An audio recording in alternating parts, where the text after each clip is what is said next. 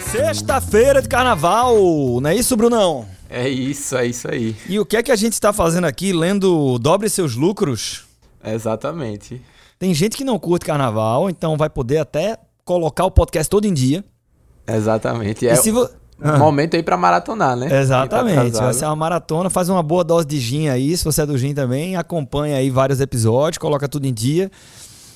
E se você curte carnaval, fecha esse episódio agora e vai curtir, depois a gente se encontra.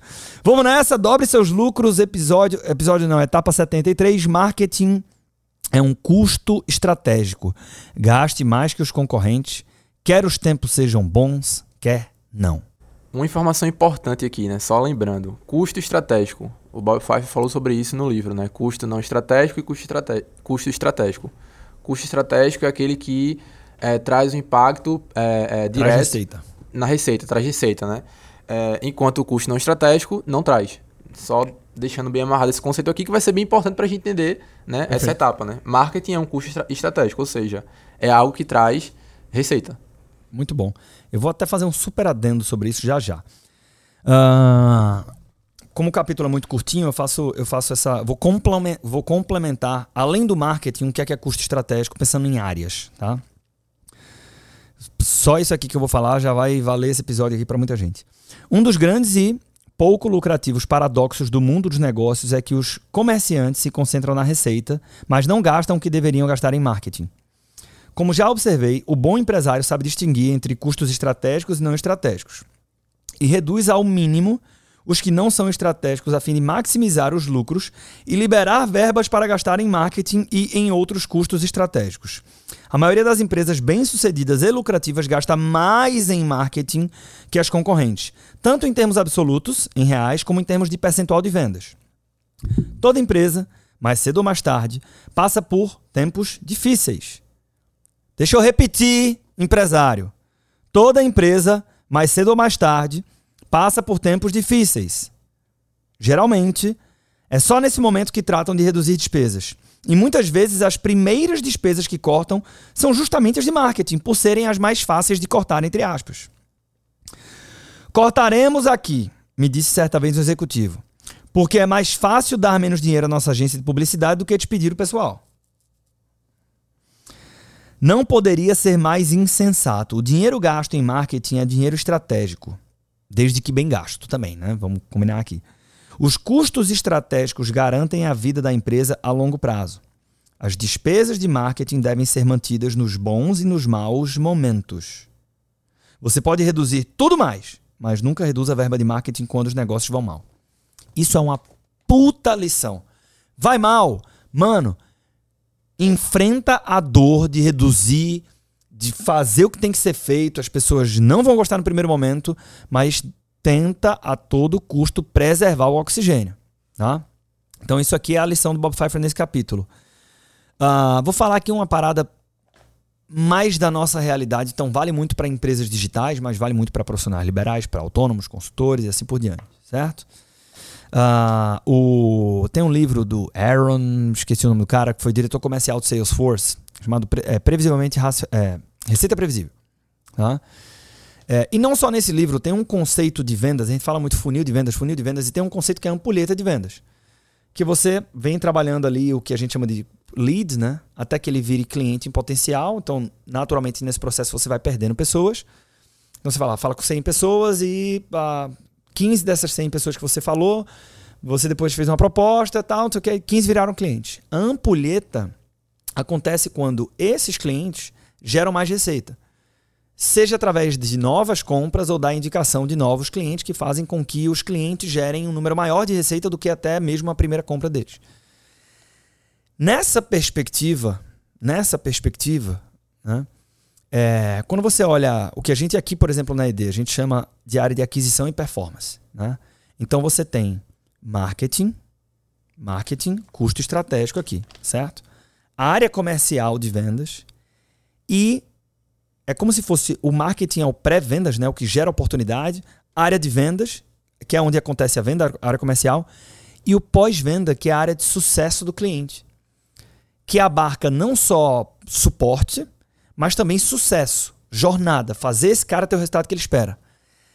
E quando você tem algumas pessoas ou alguns momentos da tua agenda, se você for, por exemplo, um consultor independente ou uma empresa mais enxuta, é, dedicadas a pensar na jornada, no sucesso, você vai ter esse cara mais transformado, mais engajado, que vai dar mais depoimento, engajar, barará, ou comprar mais. Até porque ele está tendo resultado. Então, e a gente enxerga tudo isso como uma grande área de aquisição. Então, eu só vou complementar aqui que marketing é um custo estratégico, sucesso do cliente também. Sucesso do cliente também. E com essa reflexão, vamos para o próximo? Vamos para o próximo.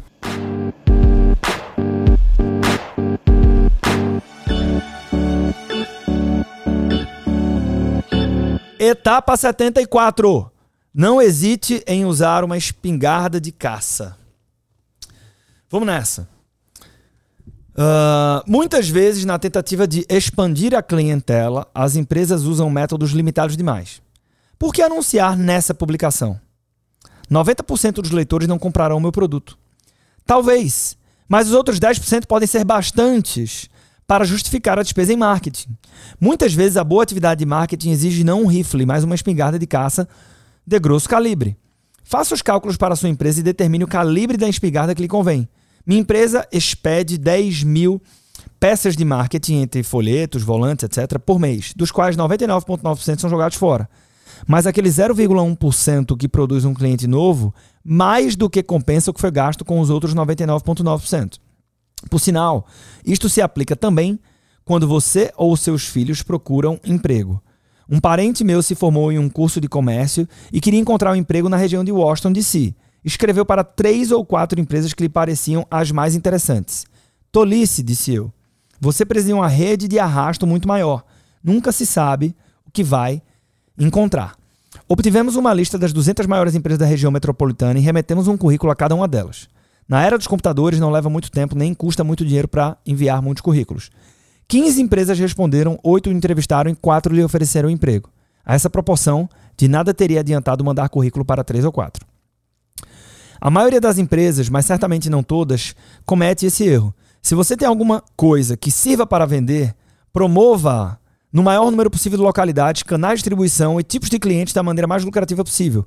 Faça os cálculos primeiro, mas, conforme os resultados desses cálculos, espalhe bastante a sua rede de marketing e se preocupe somente com os clientes que irão comprar, não com os outros. Uma forma de fazer.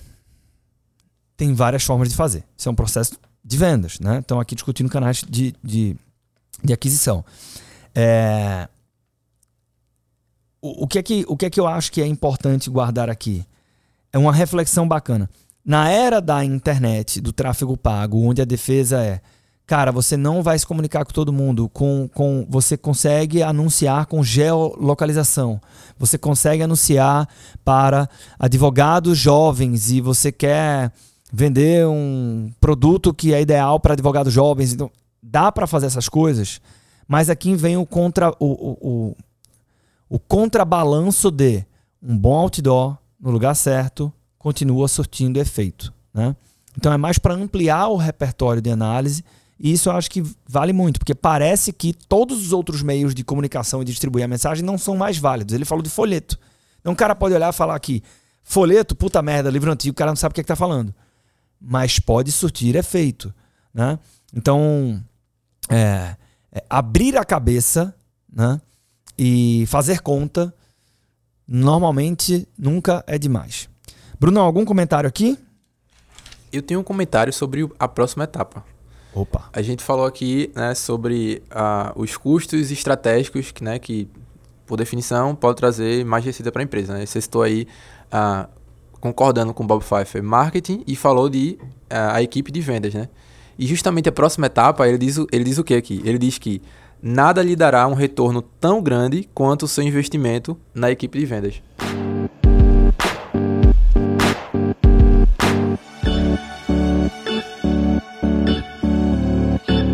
Deixa eu, deixa eu, antes de falar isso aqui, não lembro o que ele fala aqui, mas tem um livro fantástico. Esse tinha que vir aqui, ó. Acho que a gente vai vir para mais uns dois, três livros aqui, dois pelo menos livros de finanças, investimentos. Quando a gente voltar para um livro de negócios, eu acho que a gente traz aqui o, O lado difícil das situações difíceis. Ben Horowitz, uma coisa assim, puta livraço. Muito vida real. E ele fala sobre a importância do treinamento. E ele tem uma defesa lá que também também tá no livro que eu esqueci o autor agora, que é Highly Effective Output Management, alguma coisa assim. É... Que os caras assim, ó, treinamento bom é treinamento feito e promovido pelos gestores da empresa. Não quer dizer que o treinamento que você contrata alguém para vir fazer, mas é porque o treinamento do gestor, ele entende o contexto da empresa. Ele sabe realmente onde é que aperta, ele sabe quem é que ele tem que apertar. Sendo que é muito paradoxal. Por quê? Eu normalmente encaro o treinamento do meu próprio time. É engraçado a gente estar tá falando isso aqui agora, porque eu recentemente falei sobre isso em reunião de gestão aqui na ED. Como perder tempo. Porque já tem tanta coisa pra fazer, como é que eu vou parar? Então vamos, vamos imaginar que eu vou fazer um ciclo de três palestras para o time comercial. Perdão, cada uma tem uma hora. Eu não falo uma hora. Falar uma hora, eu não, uso uma hora, eu uso quatro. Eu vou passar três horas me preparando, lendo, montando e tal, não sei o que, esse treinamento, para depois ir lá e falar uma hora. Então, quatro horas. E a conta que ele faz é mais ou menos essa. É, se você. Eu vou fazer essa conta aqui certo? Vamos supor que eu tenha 10 pessoas no time comercial. Se essas 10 pessoas trabalham 44 horas por semana, vezes 10 são 440 horas por semana. Vezes 4 são 1.760 horas no mês. Vezes 12 são 21 mil horas. Tá? É, eu poderia até multiplicar por 11, que a pessoa vai passar um mês de férias, tá? mas vou, vou deixar aqui esses 21. Vamos supor que ele só vai tirar a férias no, no outro ano. Quer dizer, 12 divide 11 vezes. 19.360 horas. Já, já batendo férias. Aí eu digo assim, puta merda, para eu fazer essas três palestras, eu vou ter que investir 12 horas minha. 12 horas minha, certo? Mais 12 horas de todo o time. Tudo bem. 12 horas de todo o time, não. 12 horas minha, 3 horas do time. Certo? Beleza. Aí veja, é, veja como é paradoxal. A gente pensa que parar para fazer treinamento é uma parada meio contraprodutiva, mas uma das coisas mais produtivas que um gestor pode fazer com seu time é treinamento. Por quê? Imagina que qual é o poder de três boas palestras de um programa mini treinamento com um time comercial. Será que esse time comercial não melhoraria a performance em 1%? Porque na média as pessoas não são treinadas nas empresas, Bruno. O, nesse mesmo livro o cara fala assim: o chapeiro da McDonald's, sem nenhum prejuízo aqui, é um exemplo. Assim, o cara que faz o hambúrguer na McDonald's é treinado para fazer o hambúrguer. E você espera que pessoas que exerçam funções muito mais qualificadas na sua empresa não sejam treinadas para fazer. Não faz sentido nenhum. Então, se esse time comercial tiver um improvement, né, tiver uma melhoria na performance de 1%, 1%, certo? Aí o que é que a gente vai ter aqui? Esse cara aqui, 1%, você vai ter entregue quase 200 horas de produtividade versus 12 horas para poder realizar essa parada. Então, um dos investimentos mais lucrativos que você pode fazer, sendo que você não percebe isso no primeiro instante. Então, as pessoas têm a percepção de, de que é contraproducente. Mas na verdade não é é muito produtivo e isso conecta totalmente com o título aqui. Nada lhe dará um retorno tão grande quanto o seu investimento na equipe de vendas. Um, uma observação aqui. É, seguindo essa lógica, quanto, quanto maior a equipe, melhor, né? Mais, maior vai ser o retorno. Sendo que acaba sendo contraintuitivo porque quanto maior a equipe, mais subentende que o gestor é mais ocupado. Sim. Então talvez o tempo dele custe mais. Sim. Mas por outro lado, o retorno é bem maior. E tem outra coisa. Quanto menor a equipe, maior deveria ser sua expectativa de aumento na produtividade. Então esse 1% que eu usei como pode virar 5. Né? Porque, pô, imagina se eu estou com 4 pessoas, o nível de retenção do conteúdo dessas 4 é muito maior do que se for um treinamento para 45. Então, bicho, vai valer a pena essa porra. Vamos para o capítulo. Existem duas teorias quanto aos fatores que produzem vendas. Uma delas é que todo produto tem determinado mercado e que os atributos do produto e as necessidades dos clientes determinam o tamanho desse mercado. A outra teoria diz que as vendas se devem aos vendedores. Todo vendedor tem uma necessidade inata e financeiramente motivada de vender, que o faz sair à rua, almoçar com os clientes em potencial, oferecer o produto e gerar vendas. Quanto mais vendedores uma empresa contrata, mais vende, qualquer que seja o produto ou o mercado. Obviamente, há certa dose de verdade em ambas as teorias, mas, pelo que tenho observado, a segunda é a mais ignorada. A maioria das empresas subinveste na equipe de vendas em prejuízo da receita e do lucro. O que significa investir na equipe de vendas? Ponto 1. Um, Assegure-se de que a sua empresa tem um número suficiente de vendedores. Tá? Ponto número 2. Assegure-se de que os seus vendedores passam o tempo com clientes e não executando tarefas administrativas ou outras coisas. Muito importante isso aqui. Que tem a ver com o que ele fala lá no, no, no, no começo do livro. Né? Menos processos. Né? Apenas os processos essenciais.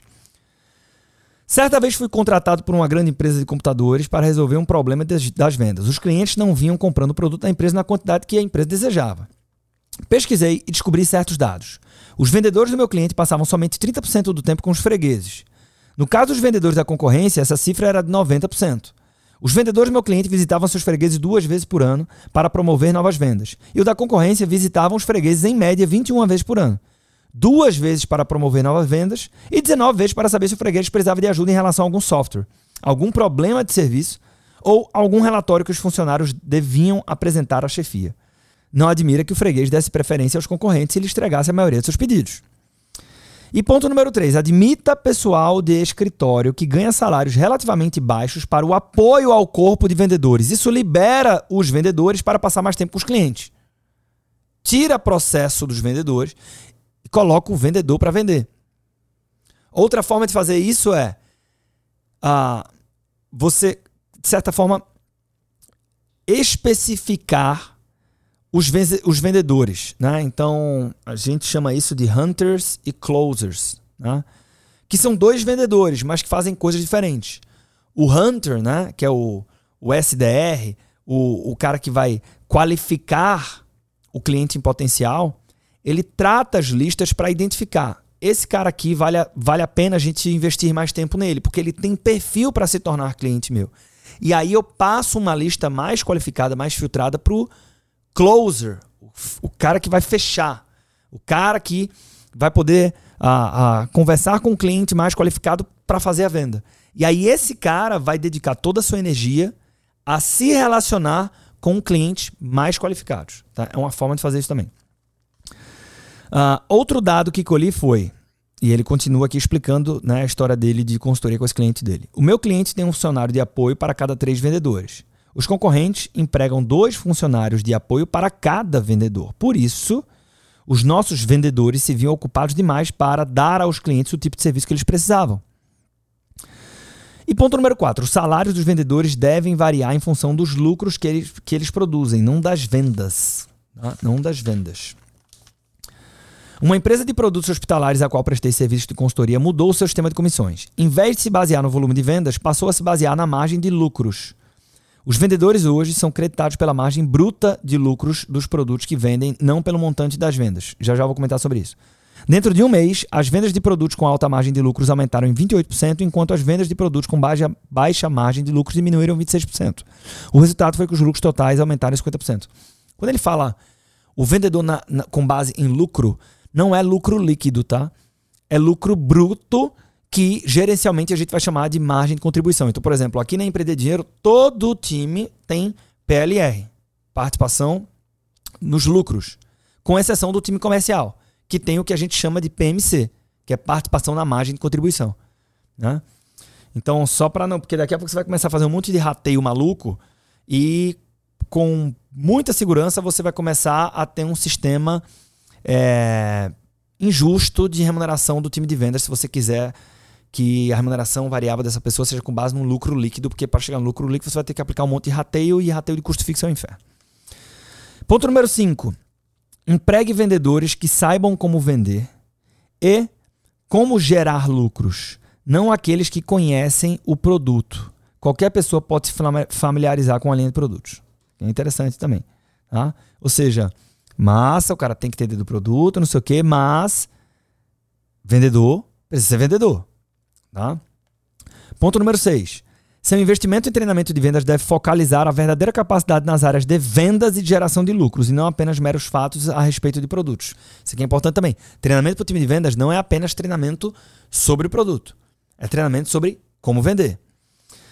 Em muitas empresas medíocres, o treinamento de vendas consiste em formar conhecedores de produtos que irão apresentar a linha de produtos deste ano. Procure dedicar grande parte do treinamento de vendas em sua empresa às várias nuances sutis e poderosas de como vender e como maximizar o preço. E você ouvirá o seguinte feedback: O curso foi realmente útil. O melhor treinamento que já recebi, por exemplo. Outro recurso simples é convidar o melhor vendedor de três empresas que você admire, em indústrias diferentes da sua, tá? Não importa, afinal de contas, vender é vender, para uma palestra diante de seus vendedores, narrando-lhes como e por que tiveram sucesso. Seus vendedores escutarão ativamente e o resultado será um melhor desempenho. Para muitas empresas, a equipe de vendas é o acervo mais importante. Mais importante para o sucesso da firma que os tijolos, o cimento e o equipamento da fábrica. No entanto, Gastamos milhões para manter a fábrica e contamos vinténs quando se trata de dar apoio à equipe de vendas. Isso é ser cuidadoso com os centavos e desprezar os dólares. Ou desprezar os reais. Lembre-se de distinguir entre custos estratégicos e não estratégicos. Para dobrar seus lucros, privilegie os primeiros e reduza estes últimos ao mínimo. Fechamos esse episódio, Brunão? Uh, queria só fazer um comentário aqui. Por favor. É, ele fala aqui, né, é, de fábrica, né? Que, enfim, um dono de uma fábrica gasta milhões para manter a fábrica em pé e gasta pouco com vendas. É, fazendo uma adaptação aqui, né, para a realidade de quem é eu empresário, né, é quem Opa. tem uma empresa de uma, uma pessoa só, é, o conceito é válido também. Às vezes a gente foca muito em, em técnica, né, em ficar muito bom naquilo que a gente faz e esquece de focar em vendas, né, que vai garantir com que a gente entregue aquilo que a gente está se preparando para fazer, né? Então acho que é, é um, um, reforço aqui bem saudável. É. Muito. E vou dar um exemplo. É, o cara que diz assim: ah, comprei um MBA de 16 mil reais aqui, mas tô na dúvida se eu compro a Tech Finance por dois. Né? Então, nesse, nessa analogia que você fez, é assim: você um, Ontem eu estava ao vivo aqui, tirando dúvida com alguns consultores que estavam pensando em entrar na mentoria equity. Tinha uma mulher lá super experiente. Super experiente. É, com mestrado, porra, vários anos de mercado financeiro. E ela falou isso. Eu fico puta, porque eu vejo gente que tem muito menos conhecimento do que eu, faturando muito mais do que eu. Gente que não sabe nem fazer conta matemática e tal, não sei o quê. E é isso, né? Então, às vezes é um, é um desequilíbrio entre colocar muito dinheiro em tijolo, mas pouco dinheiro naquilo que vai trazer fluxo de caixa. Fechamos a terceira etapa do livro, que é aumentar os lucros. Mas nós temos mais um episódio que são alguns conselhos pessoais do Bob Pfeiffer. Esse vai ser o nosso próximo episódio, episódio no qual a gente vai fechar esse livro que nos trouxe excelentes insights sobre como aumentar os lucros de uma empresa. Espero encontrar com você no próximo episódio para a gente fechar com chave de ouro. Um forte abraço, até lá.